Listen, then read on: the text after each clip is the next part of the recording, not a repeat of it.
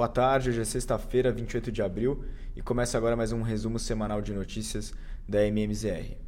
Tivemos um início de semana um pouco mais complicado para as bolsas globais, com uma correção nos primeiros dias em função principalmente do noticiário negativo envolvendo o First Republic Bank. O banco americano tem apresentado bastante dificuldade para solucionar a crise de liquidez que se seguiu após a quebra do Silicon Valley Bank no mês passado. É, houve uma queda reportada essa semana de 40% nos depósitos é, do primeiro trimestre do banco. Isso acabou trazendo de volta à mesa aqueles temores sobre o risco no sistema bancário e com isso as ações do, do banco chegaram a cair 50% nessa semana. A saída mais provável para essa crise do First, First Republic é que o FDIC, né, o órgão garantidor de crédito americano, assuma o controle dos ativos do banco, assim como fez com o Silicon Valley Bank, e assim outros bancos estão sendo sondados pelo FDIC pela possibilidade de ofertas de aquisição em caso dessa tomada de controle pelo órgão regulador. Por outro lado, a temporada de resultados no país tem surpreendido positivamente principalmente em função da, dos resultados das Big Techs. Então, as FANGs subiram uma média de 3,5% nessa semana, com destaque principalmente para a Meta, que disparou 11%. Ela reportou um lucro líquido de 5,7 bilhões de dólares no primeiro trimestre e uma queda anual de 24%, mas que veio acima do, do esperado pelo mercado.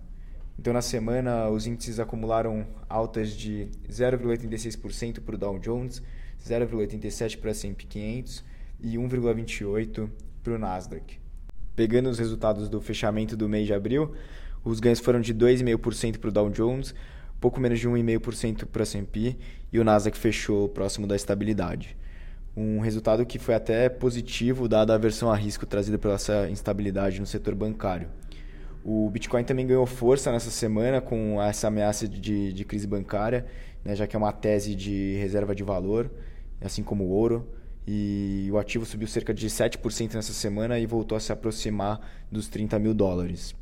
O, também tivemos uma, uma rodada de dados importantes do ponto de vista econômico, é, trazendo novas sinalizações sobre a política futura do Fed, é, enquanto a gente se aproxima da decisão de juros que vai acontecer na semana que vem. O PIB do primeiro trimestre americano veio com uma alta de 1,1%. O PCI, índice de preços é, do consumidor, é, que é inclusive um, um índice importante para a análise do Fed, registrou uma alta anual de 4,2%, desacelerando dos 5,1% registrados no mês anterior. Por outro lado, o núcleo do índice, que exclui os itens mais voláteis, acabou vindo ligeiramente acima do consenso, em 4,6%. Isso acaba trazendo uma certa pressão para as bolsas e reforça aquela expectativa de uma alta de 0,25 na próxima semana na, nos juros americanos.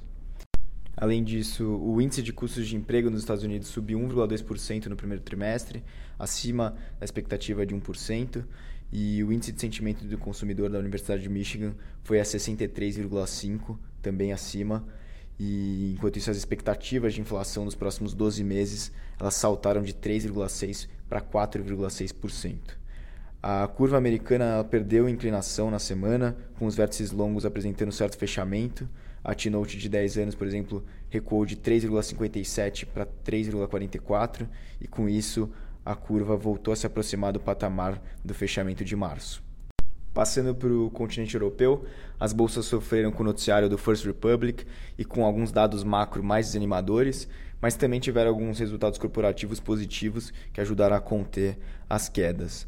Entre os dados do continente, o PIB do primeiro trimestre da zona do euro registrou uma alta de 0,1 e desacelerou de 1,8 para 1,3 na leitura anual. O PIB da Alemanha veio bem abaixo do consenso, com queda de 0,1 no primeiro TRI, e por outro lado, o CPI do país desacelerou para 7,2 em abril, ante 7,4 que havia sido registrado em março, então um pouco abaixo da expectativa. Com isso, o estoque 600 eh, teve queda de 0,5% no acumulado da semana. Vindo agora para o Brasil, o Ibovespa encerrou em alta ligeira de 0,1% aos 104.432 pontos, e no mês de abril acumulou uma alta de 2,5%. Dentre as ações que reportaram resultado essa semana, o maior destaque foi a 3R, que subiu mais de 15%, surpreendendo tanto em receita como também nas margens. É, no cenário de juros, tivemos alguns dados e noticiários que movimentaram bastante as curvas.